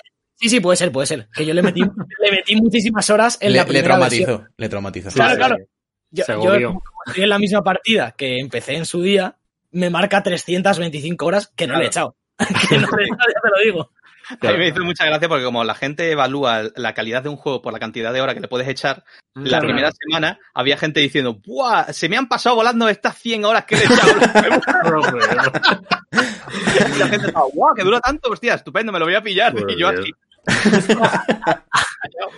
Además, en, este tipo de que, que son muy de, de ser completista y tal, ver a ver en cuánto tiempo lo he acabado y la típica de que, que me cambié de juego un día, volví a entrar al Blasphemous, digo, Hmm. 300 horas. No No, puede ser. me lo- me lo compré hace 300 horas y he dormido. No puede ser. Sí, me- bueno, me- de todas formas que muchas veces lo que pasa es que nosotros desarrollamos las versiones de, de PC, Mac Claro. y Linux mayormente, ¿vale? Nosotros nos dedicamos a ordenador. Lo que pasa es que después hay un equipo de porting y hay Mm. muchos de los problemas que han tenido las versiones de consola que no somos responsables nosotros, pero que tampoco, No tampoco es bonito decir, no, la culpa es de los otros. Las consecuencias y punto. Y ese fue uno de los problemas eh, que no era nuestro, pero eh, a, a mí me resultó muy gracioso por lo menos. Sí. No, no, es, es- es divertido. Bueno, si, si os parece, vamos ya a la sección. Yo, yo iba a preguntar, yo iba a preguntar si, si hay algo que nos puedes contar del contenido que podemos esperar de Blasphemous, de nuevo contenido. Mm. ¿Algo se puede contar? Bueno, yo, yo oficialmente estoy de vacaciones. Esta semana Oh. estoy de vacaciones. Dice, ¿por qué me dices eso, no? Por- Porque precisamente este viernes hemos entregado la Gold del Uh. DLC. Entonces ahora tengo que pasar por certificaciones, tengo que pasar por QA y esas cosas, y lleva su tiempecillo, ¿vale? Entonces no te puedo decir cuándo se va a publicar, pero ya, ya le hemos, ya hemos chapado el contenido nuevo y va a tener una cantidad brutal de contenido, o sea, va a tener una barbaridad de arreglos, porque era lo que siempre nos ha preocupado más. ¿vale? Ahora el juego se va a sentir mucho más sólido, mucho más fino, hemos ajustado cosas de enemigos, de balanceo, de, de los algunos rezos que, que ni, ni siquiera funcionaban, o sea, es que, en fin, yo miro las versiones anteriores y digo, madre mía, qué vergüenza. Eh, pero eso, cosas importantes que va a tener, eh, pues eh, una de las cosas ya la habíamos anunciado en el Kickstarter, que es el, el New Game. Entonces, hemos creado un sistema, no voy a, eso sí que no lo voy a spoilear, pero sí que va a incluir el New Game Plus, ¿vale? Sí. eh, que va a tener va a tener cosillas muy curiosas que lo hacen bastante único. Después también vamos a tener el doblaje. Muchísima gente, Sí, muchísima gente lo había pedido. Eh, de hecho, nos lo habían pedido más desde fuera que desde España, que sí, que aquí evidentemente habían pedido mucho. Pero claro, siendo un juego que está basado en la cultura española, no sé, no sé cuánto, Sí. pues la gente quería tener esa sensación mayor de inmersión, ¿no? Como jugar a Sekiro y ponerlo en, en inglés, ¿no? Es raro, ¿no? Prefiero Claro. jugarlo- Aunque en español está muy bien, hay que decirlo. Y eso, el doblaje, que no hemos reparado en gastos, hemos cogido lo mejor de lo mejor y hemos grabado en Sevilla, en Madrid y Barcelona con actores Toma. súper tochos. Bueno, Eh, ¿Qué más? ¿Qué más hemos metido por ahí? Eh, hemos metido alguna quest nueva, hemos metido objetos nuevos con habilidades nuevas. eh, hemos, le hemos dado más uso a la iglesia de Albero. Hemos solucionado muchos de los problemas de movilidad del mapa, que la gente se nos quejaba mucho de que solo había cinco teleports. Bueno, ahora ya la gente se va a dejar de quejar. Ahora hay un teleport en cada, en cada cuadrado del mapa. Te vas a mover, teletransportándote. En fin, que hemos, hemos arreglado una barbaridad de cosas y a continuación pues seguiremos trabajando en, en- en más contenido, porque todavía, si, si le echas un ojo al Kickstarter de Blasphemous, verás toda la hoja de ruta que en principio vamos a hacer. No podemos prometer que lo vamos a hacer todo porque ya hay ciertas cosas que no entran dentro de, de- en fin, no encajan eh, con lo que teníamos planeado. O sea, hace tres años Blasphemous lo mirábamos y no sabíamos qué iba a ser, ¿no? Ahora ya tenemos una idea muy concreta y hay ciertas de las promesas que a lo mejor ya no encajan o van a cambiar en otras cosas. Pero eso, eh, ya, ya lo tenemos casi listo. Yo espero que, que en el doblaje en español la hayáis metido. eh, para mí, mi referencia como doblaje de videojuego ambientado en España detrás de Team Imbécil. O sea, eso habría que meterlo por ahí. De Resident Evil 4. ¡Team sí. Imbécil! Ya, por, por desgracia no tenemos a ese aldeano. Po- Podríamos haberlo metido, en verdad, en casa, ¿no? Podría ser uno de los aldeanos de, de Albero, ¿no? Que viene de fuera. En plan, Es de otro Claro. pueblo. Por Dios. Y Esto no sé si me lo podrás contestar o, o no, eh, espero que sí, pero ten- ¿para cuánto tiempo creéis que, que habrá Blasphemous? Hacia adelante, quiero decir. ¿Tenéis planeado más o menos cuánto, cuánto mantenimiento y, y expansiones le vais a dar? ¿O estáis pensando en un proyecto nuevo? O... Hombre, yo de- de- en, en- en todos los equipos de desarrollo, o sea, en todos los estudios siempre están pensando en varios, en varios proyectos a la vez, ¿vale? Entonces no es novedad que a lo mejor nosotros estemos ya haciendo algo en paralelo. Otra cosa es que si eso llega a buen puerto, o si se termina, o si se cancela, ¿vale? Pero Blasphemous, eh, sigue habiendo Blasphemous para el rato, y todo este año 2020 lo tenemos planeado para seguir creando contenido para Blasphemous. Y hay, hay sorpresitas para el futuro, hay cosas muy tochas que tenemos habladas, y cosas que se van a hacer que van a dejar a la gente con el culo. En fin. Pues ahora sí que Muy sí, si quieres, Alberto, darle paso a la Sí. sección esta. Ujú. Sí, eh, yo quería dar paso a la sección, obviamente, enlazándola con Blasphemous y preguntándote qué parte de Dark Souls hay en Blasphemous, porque tú cuando estás jugando sí que ves que hay en mayor o, mayor- o menor medida cierto, cierta influencia ¿no? de, Mm. de From Software. eh, cosas como cuando te mueres puedes ir a recoger tu, tu cadáver y en este caso te recupera la estamina y demás. Mm. ¿Hasta qué punto hay eh, influencia consciente de, de Dark Souls aquí?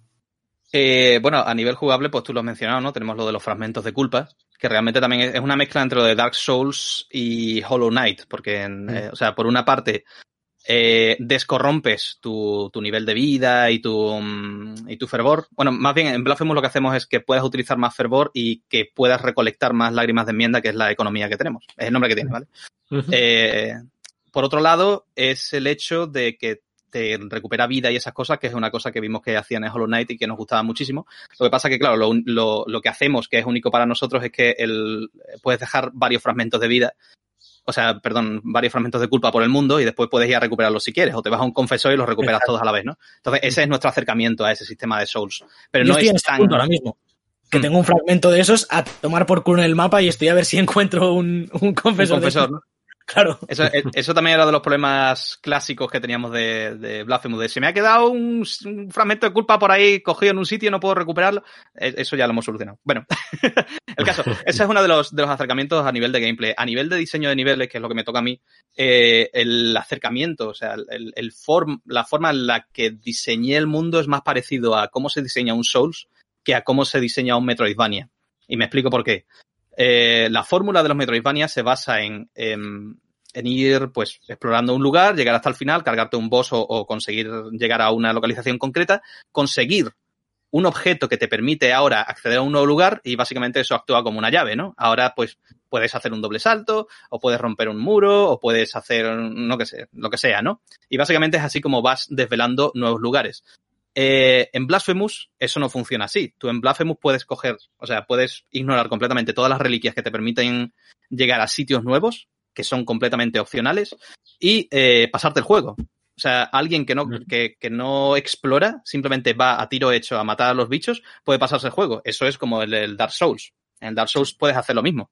Tú simplemente vas para adelante, vas matando bichos y vas matando bosses y llegas al final del juego. ¿Qué pasa? Que si tú exploras en los, en los Dark Souls, pues puedes encontrar cosas que te pueden venir muy bien en la aventura. En Blasphemous es igual. Lo que pasa es que hemos sustituido la necesidad, necesidad de conseguir nuevas habilidades por reliquias y las reliquias lo que hace es que puedas llegar a sitios opcionales para conseguir pues cosas que te pueden venir bien en la aventura.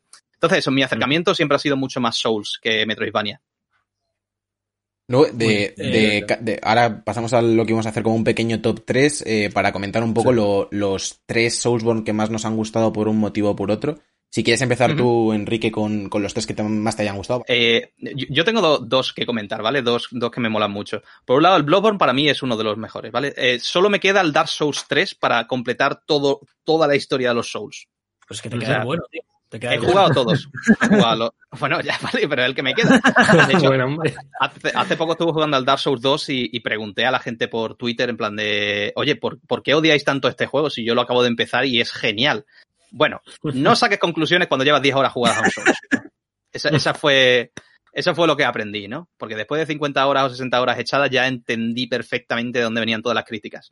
Que, que algunas pues están mejor o peor, en fin, expresadas, pero eh, entiendo ya por qué a la gente no le gusta tanto el Dark Souls 2. A mí me ha gustado, pero. ¿Vale? Sí, yo, yo, yo, estoy en ese punto también. Es un juego que, mm. que me parece que, que, es jugable y es entretenido, pero no está a la altura de, de los otros. Eh, que yo ni siquiera diría que está a la altura, es que es tiene cosas que lo, que lo emponzoñan un poco, pero tampoco está mal. Es como, es como un experimento aparte, es como sí. una línea paralela dentro de los Souls, ¿no? De todas formas, eso, mi preferido ha sido el de siempre el, el Bloodborne, porque fue el primero que jugué y yo creo que el primer Souls que juegas es el que se te queda en el corazoncito. Sí, yo, yo, yo pensaba, yo pensaba eso hasta que, hasta que probé Bloodborne, ¿eh? Yo también pensaba que tenía como muy marcado el 3 porque como son, eh, sobre todo la primera es como un viaje muy intenso de... Ya entras como con el rollo de que la gente te empieza a decir que esto es súper difícil y que, y, y que, que, luego no lo es tanto. Es como que tienes que entrar en la mecánica del juego y en la dinámica de que mm. vas a morir muchas veces. O sea, es parte del juego, no es como que lo haga, es súper difícil, pero, pero luego probé Bloodborne y el viaje este tan mitificado que tenía de, del Dark Souls 3, que fue con el que empecé yo, se me cayó un poco y fue como, hostia, es que me está gustando más este jugablemente que el otro. ¿Cuál fue el primero que jugaste? El 3, el 3. O sea que, el Sekiro lo incluimos dentro de todo esto, ¿no? Supongo. Sekiro, sí, sí, sí, sí, sí. Vale. Pues lo dicho, yo me quedo con el Bloodborne, pues fue el primero que jugué y lo he rejugado, es el único Souls que he rejugado y lo he platineado. O sea, me hice todas las catacumbas y esas cosas y me ha encantado. Pero también tengo que hacer mención a uno de mis Souls preferidos por las razones equivocadas, que es el Kingsfield que sí, fue, sí. fue el precursor de toda esta mierda, ¿no? Porque no sé si conocéis la historia de que el Demon Souls iba a ser original, eh, originalmente un Kingsfield para PlayStation 3, uh -huh. pero como no, no, no creían para nada en el experimento de Miyazaki, dijeron, mira, haz lo que te dé la gana. Hizo Demon Souls y lo petó, ¿no? Entonces, el, el Kingsfield es un juego que tú lo ves y ha envejecido fatal, pero lo jugué hace un año aproximadamente, con esos gráficos mierda, y sentí lo mismo que sentía con un Souls. Digo, madre mía, es que está súper bien hecho, pero entiendo que la gente no entendiese este juego, y aparte que los gráficos tiran mucho para atrás. Entonces, eh, me quedo también con el Kingsfield, pero por, por esa sensación como de, no sé, como, como volver a una infancia que no tuve con ese juego. ¿Tú, Alberto? Yo, uff, eh, fíjate que llevamos preparando esto toda la semana, en plan el programa, vamos a hacer un top 3. No he preparado nada porque los que no seguís ya sabéis que esto no iba a pasar. Pero yo, como, como decía Enrique, el primero que juegas se te queda en el corazoncito y para mí, además lo considero uno de los mejores juegos de la historia, es Dark Souls 1. Mm, quizá no es mi favorito, porque lo que comentaba antes, jugué Dark Souls 3 y para mí es el mejor, porque claro, es que coge lo de lo que viene de antes y lo mejora. Al final, mm. cuando vas sacando juegos de una saga, es lo que, lo que haces eh, en esencia. Pero es que Dark Souls 1 me parece. Lo, lo, he comentado con muchos compañeros, amigos, siempre que hablo de. o intento venderles Dark Souls, en plan, juega esto, tal. Para mí, Dark Souls 1 es eh, como que me siento en casa cada vez que lo pongo. Me lo sé de memoria. En las zonas iniciales como que un juego en el que te tendrías que sentir como súper desprotegido, eh, que todo te puede matar y demás, yo pongo Dark Souls 1 y es en plan, vale, ya estoy en casa, ya, ya sé lo que tengo que hacer.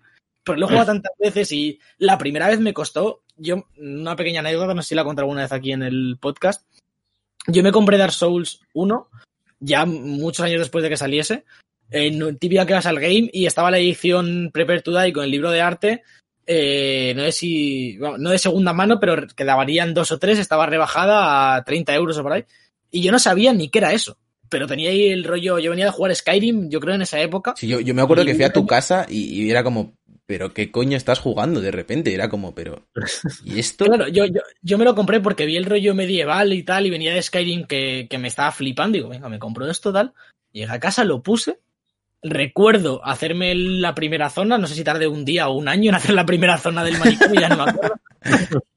llegué, llegué a la, a la primera hoguera donde ya puedes elegir camino, y me fui por los esqueletos. Que para oh. los que juegan a Souls 1 no se puede ir por los esqueletos.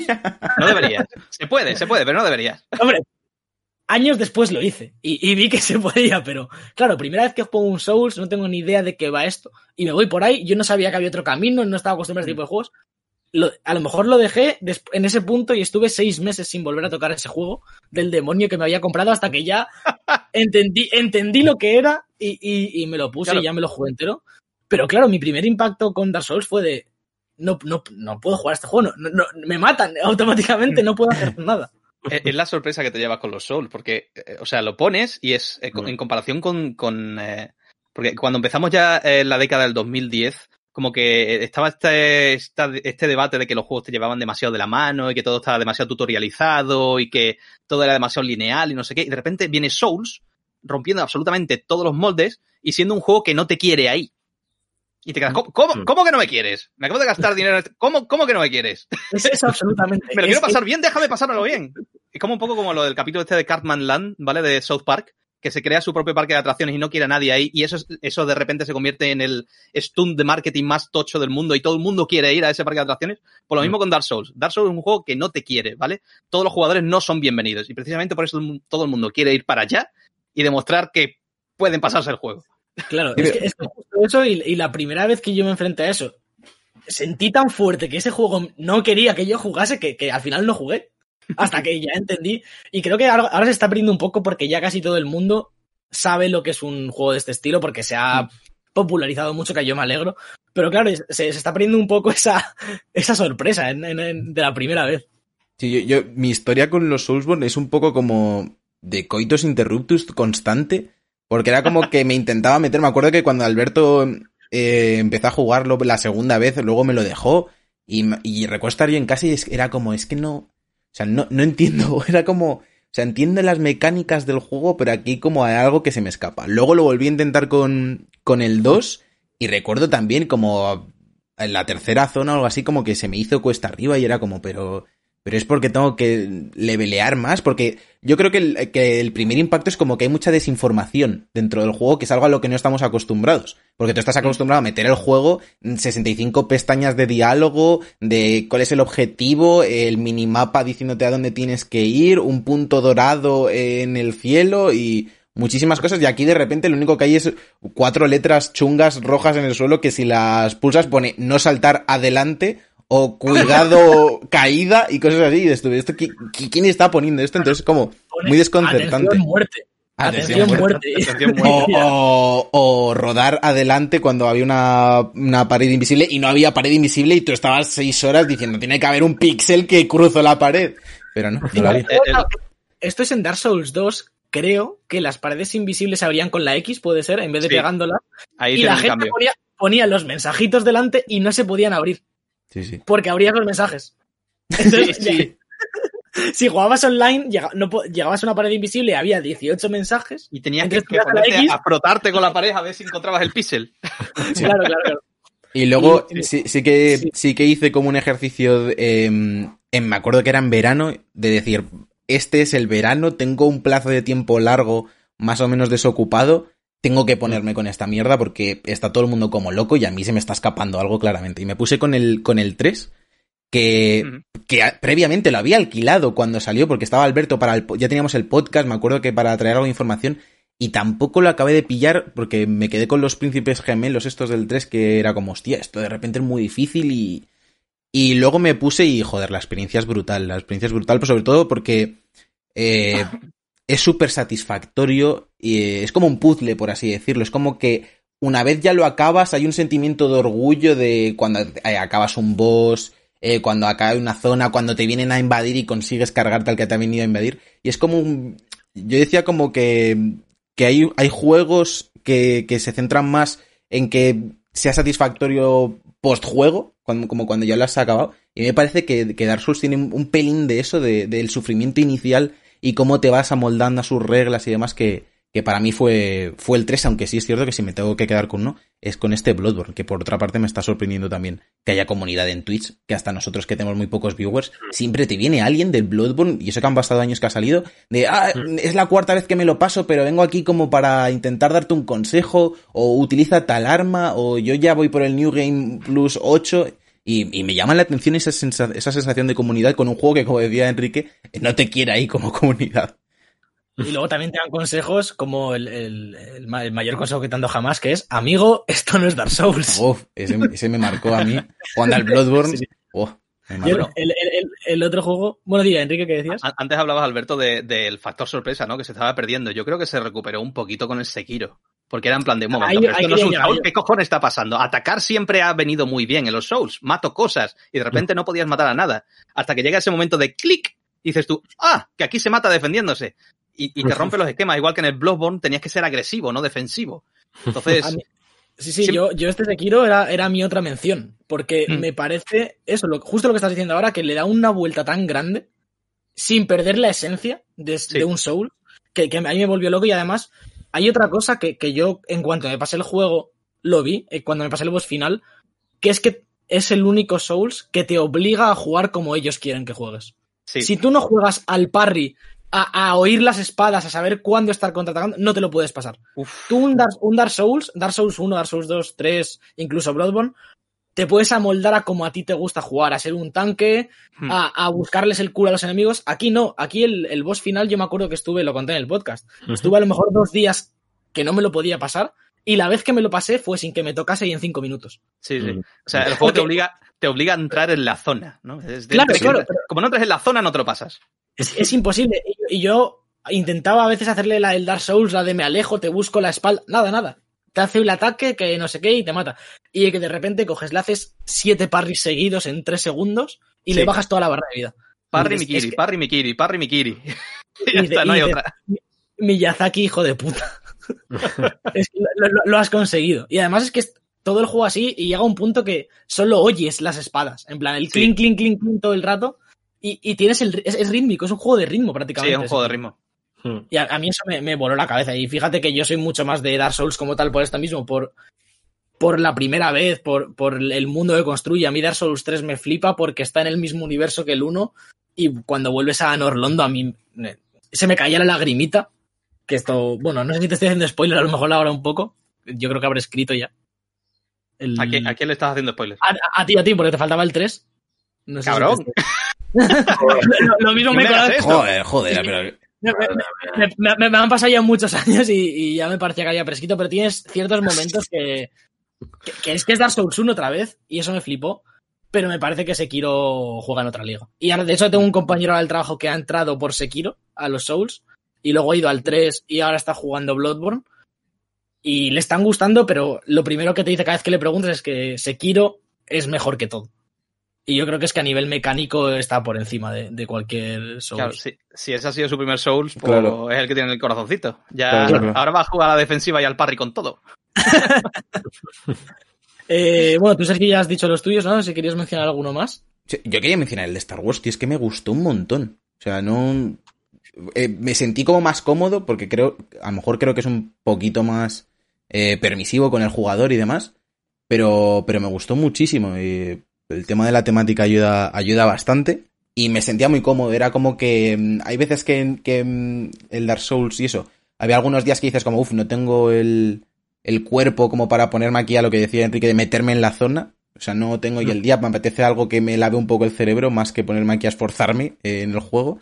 Y eso Star Wars creo que lo tiene un poquito más, más suavizado y, y, me gustó bastante, me gustó bastante. Todo el tema de la fuerza está bien integrado además y eso, así que Yo os quiero comentar, como, como, no jugador de Souls, bueno, el, el, demo, solamente Demon Souls, que lo hemos hablado antes fuera de. En, en cooperativo. En cooperativo, que, que, además mi colega se mató dando una voltereta hacia atrás y ya no pudimos jugar juntos, así que ya, pues ya no jugamos.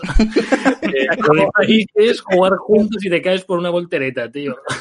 Ay, eh, fatal, me cabré mucho. Yo quiero hablar de, la, de las influencias que están teniendo, como ha dicho Sergio, por ejemplo, Star Wars, que no es un Souls como tal, sino que intenta a lo mejor ser un poquito más para todo el mundo, además siendo Star Wars, yo quiero meter mmm, a dos juegos que, es, que han cambiado totalmente su, su ritmo de, de, combate, que uno es la saga, la saga de Assassin's Creed, que veníamos del Syndicate, que era un juego que el combate, pues sin más, había llegado, se había estancado, el, el combate no tenía ya ningún sentido, no era satisfactorio, no era justo, era muy, muy aburrido. Llegó el Origins, se intentó parecer lo máximo posible, yo creo, a un Souls, con sus esquivas, sus parries, sus eh, espérate que este enemigo parece muy tocho y no es tan fácil de matar. Eh, yo no soy amante de estos juegos de ir muriendo continuamente hasta que al final saco eh, la forma en la que hay que hacerlo, aunque sea parte de, del estilo de juego, se me hace muy cuesta arriba. El Sekiro a lo mejor lo podría entender por el rollo estética japonesa me encanta y, y las espadas me gustan, entonces puede que... y, la, y, los brazos biónicos, yo juego Metal Gear y me gusta cuando el prota no tiene brazo, así bueno, que te, vi, te, te, te vi el otro día haciendo las fases de sigilo del Spider-Man y, y empiezo a dudar de que hayas jugado al Metal Gear porque eras un desastre terrible. Me pasé el Metal Gear Solid 2, eh, también entero. Y ahí sí que huía de los enemigos, porque eran era muy pesados. Es que del sigilo está sobrevalorado. Yo no, no sé por qué lo llaman así a los juegos. O sea, el sigilo, el sigilo es divertido hasta que te pillan. Ya una vez te pillan, dame herramientas para reventarlos a todos. No pasa nada. En el Deus Ex tampoco me dejaban hacer eso. En el Deus Ex me pillaban y ya me, me reventaban, aunque estaba más enfocada a la acción y tal también, pero no. Y el otro juego que me quedo yo, como lo más parecido a un Souls o, o, la más o la mayor influencia que le he visto, ha sido el cambio que tuvo God of War respecto a todos los anteriores y como el nuevo God of War de Play 4 eh, va por un combate más pausado, más parado, más eh, también de esperar a veces de a ver cuándo uso estabilidad, a ver cuándo uso la otra. A mí, para no gustarme ese estilo de combate demasiado, me metió un montón. Me parecía que estaba súper bien hecho, era muy satisfactorio y cuando fallabas era porque habías fallado tú. O sea, si te mataban, igual que en los Souls, muchas veces, si te matan es por tu culpa y no tanto porque el jefe te haga algo muy injusto, que también puede ser que te hagan cosas injustas los jefes de los Souls. Pero bueno, yo quiero dejar ahí ese. El tema, han ido introduciéndolo. Sí, el, tema, el, tema, de la justicia es otra cosa para analizar por separado. Que Alberto, Alberto se queja mucho de eso en, en Nio, por ejemplo, que lo está jugando en stream. Y sí es cierto que, sí es cierto que yo con los Souls hay pocas veces que dices, esto es muy injusto. O sea, hay alguna vez que te cae rollo un barril en llamas o te caes por un precipicio y dices, joder, pero bueno, la segunda vez que lo que ya te sabes un poco el truco de la zona, ya lo pasas con sin problemas, pero tú, Alberto, sí comentabas que, se, que Nio sí tiene algo más sí. así de que, a, de que a veces es injusto. A mí me, me, me está decepcionando un poco Nio, la verdad es que me está gustando porque al final es muy, el sistema de combate es muy satisfactorio y, al, y el rollo Souls a mí me tira mucho para casa, pero sí que veo que tira mucho del ponerte muchos enemigos donde en puntos muertos que al final o tienes que ir con mucha precaución o saber que está ahí de enemigos que te quitan demasiada vida de un solo golpe no me parece que se curre de verdad el, el, el, el rollo Souls de ponerte el reto que, y que sea un reto de verdad y que tú como jugador uh -huh. lo veas como un reto y no como el juego tirándote cosas a la cara sin ningún tipo de control y creo que en algunos bosses y demás eh, lo hace así este, este niño. Yo me acuerdo el segundo boss que estuvimos un directo entero para matarlo, que uh -huh. estuvo un, un, chaval ayudándome por el chat y demás, y que es que era un, había un ataque que me mataba de un golpe siempre. Entonces, eh, no te da oportunidad de, de, jugar un poco con él. En cuanto te hace ese ataque, si no lo sabes esquivar, te, te lo comes. Y hasta que aprendes a esquivarlo, ir una y otra vez al boss, me parece que es un poco injusto en algunos momentos, pero bueno, también creo que no todo el mundo puede hacer un, un, Souls y que sea tan bueno como los Souls, sino qué gracia tendrían, ¿no? Sí, sí, sí. ¿Alguien ha llegado a jugar aquí al Lords of the Fallen? Yo, yo, yo, lo, lo, yo le llegué a probar. Sí. Yo lo jugué 10 minutos. ¿Y qué tal? Mal. Mal. A mí sí. no me gustó. Yo jugué hasta el primer boss o por ahí y, y, me tiró tanto para atrás. No sé ni decirte tampoco por qué, porque es que no jugué suficiente, pero. ¿Había, quick, que ¿había mucho Quick Time Event o me lo estoy inventando yo? A, a, mí lo que me echó para atrás es que tenía demasiado diálogo. que, era, que hablaban todos demasiado. Y en los Souls es una de las cosas que más agradecen, que todo el mundo es muy parco en palabras. Que todo el mundo dice lo que tiene que decir, o dice una paranoia que a lo mejor no tiene sentido, pero luego tendrá sentido, ¿no? Pero todo el mundo habla muy poco, entonces hay mucho juego y poco, poco contexto. Mucha Sí, risa. Había, había mucho diálogo. Mucha risa rara de. Sí, ¿no? Todos acaban Sí, la frase como. Todo el mundo, todo el mundo tiene algo que ocultar, ¿no? Sobre todo en el 1. En el 1 todos los personajes se ríen al final. Sí, Es sí, en plan, sí. Porque ¿Qué estáis, ¿Qué estáis maquinando contra mí? Que no me estoy enterando yo. No, y aunque sí que jugué después de Lords of the Fallen, esa de Souls, y sí que me gustó más. Eh, tenía mecánicas más originales, lo de quitarles los, eh, las extremidades a los eh, enemigos y demás. Y tengo que probar el segundo porque dicen que mejora bastante la, la experiencia, pero aún así también me parece que se queda un tono por debajo. Y, y me pasa con casi todos los juegos que se acercan mucho a Dark Souls. De forma, de forma más o menos descarada, me parece que ninguno todavía le ha conseguido llegar muy a la altura. Y me parece bastante mejor cuando lo hacen juegos como Assassin's Creed o God of War, que lo que hacen es coger ciertas mecánicas o incluso Blasphemous a la hora de, de coger esas pocas mecánicas y llevártelas a un terreno que cuando intentan imitarlo como género, porque creo que es un. El, propio From Software ha hecho un, trabajo tan bueno de evolución de la saga eh, desde dentro que es muy difícil replicarlo desde fuera y, se ven muy perjudicados normalmente. Sí, sí, sí. Pues ha estado bien, yo creo, esta charla de, de Soulsborne. Sobre todo, muchas gracias a Enrique por, por ese, eh, todo- todas esas recomendaciones de Soulsborne, ese, ese piedra antigua que nos ha sacado que yo no sabía ni que era el origen de Demon Souls, pero bueno. Eh, El Kingsfield. Sí, sí, sí, no, no tenía ni idea. Eh, así que muy Una guay. historia muy divertida. La imágenes, me acabo de buscar imágenes y digo, pero, pero, pero, ¿esto qué es? Es, Pues- es, es como hacer un juego con una textura, básicamente. Eso es Kingsfield. Pues chicos, dejamos por aquí esta sección principal y nos vamos a analizar los lanzamientos de esta semana rápidamente en los jueguicos.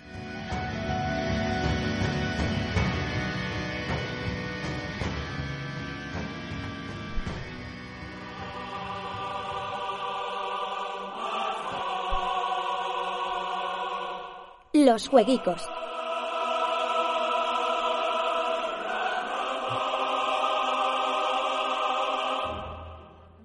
Bueno, ya estamos aquí en la última sección, eh, la sección que me preparo cada semana durante horas y horas y horas para traeros las últimas novedades. Es decir, Doy me fe, acabo de leer doy la fe, escaleta. doy fe. Me acabo de leer la escaleta que ha preparado Sergio y, y he- hoy he abierto un par de juegos para ver de qué iban, ya se me han olvidado. Eh, vamos a empezar con... Ay, Dios. Pero- Yo lo intento, pero si es que, si es que no sale nada, tío. Eh, estamos otra vez en la travesía por el desierto hasta, hasta el Last of Us, que, que es Queda un mes, queda un mes solo de Paramount y tanto. ¿Qué hombres? Eh, El martes 12 de mayo sale Handdown para todas las plataformas, literalmente PC, Xbox One, Play 4 y Switch, que es un juego así estilo eh, Metal Slug, eh, shooter en arcade y tal, que tiene bastante buena pinta, así indie, como todo lo que sale últimamente, porque se conoce que, lo- que los AAA ya los han cancelado todos, así que, bueno. Tendremos también para Switch Star Wars Episode 1 Racer, el juego este de Nintendo 64 que sale ahora remasterizado para Switch.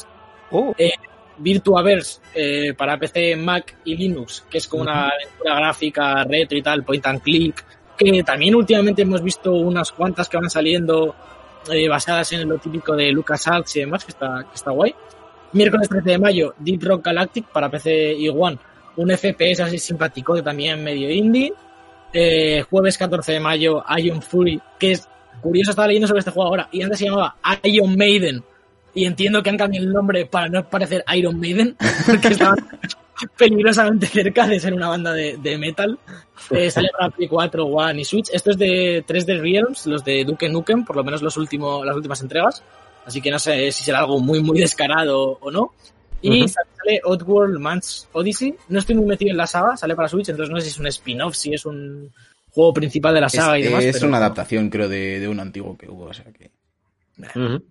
Y luego el viernes 15 de mayo tenemos eh, Those Who Remain, eh, una especie de thriller psicológico y demás también, pues eso, medio indie, medio tal. Eh, hasta el Last of Us, que estamos aquí viendo la store de Switch de arriba abajo a ver qué indie se puede jugar. Pues nada, chicos. Así que poco más que añadir a esta lista de, de lanzamientos. Eh, como decía Alberto, sobre todo juegos indies y adaptaciones a Switch, que bueno, dan para bastantes horas de juego, todo hay que decirlo. Y, ah, y nos dice por aquí Adrifu que el 12 y 13 de mayo sale Halo 2, que se desbloquea en Steam, que es cierto Uf, que habíamos visto algo de contenido que ha sacado Microsoft. Eh, y nada, vamos a despedir ya este decimoséptimo programa.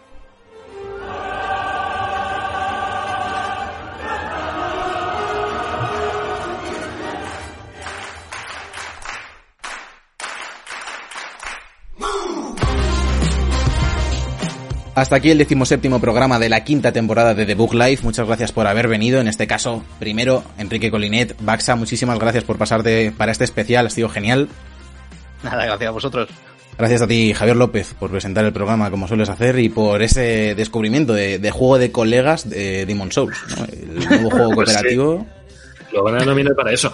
Yo además quiero dejar un apunte que no lo hemos hablado antes mucho, que lo acabo de descubrir mirando, investigando por la red.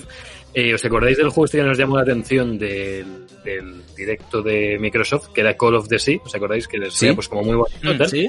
Lo lleva un estudio español que se llama Out of the Blue Games, que no lo conocía, y son los que están detrás. es un estudio que están en Madrid.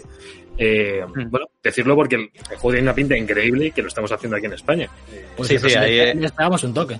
Y, está metida ahí Tatiana, Tatiana Delgado, que esa, esa chica tiene una historia, o sea, tiene, tiene más currículum que la mitad de la industria junta. O sea, lleva trabajando desde el Blade The Age of Darkness y creo que allí fue level designer. O sea, imagínate la diferencia que tiene esa chica. O sea, que la, la que sabe lo del, la que sabe lo del Half-Life 3 es ella, ¿no? Si tenemos que preguntar. Sí, es ella. Vale, ella. vale, vale. Era ella.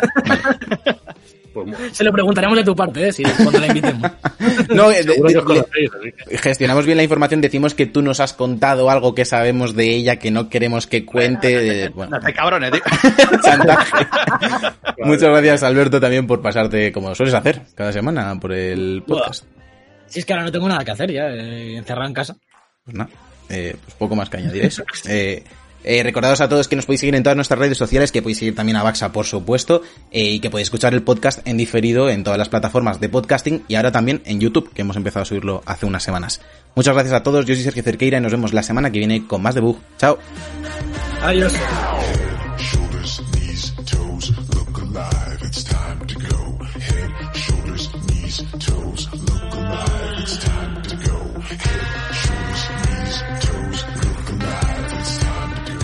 The Book Live, un programa de videojuegos bugueado con Javier López, Sergio Cerqueira y Alberto Blanco.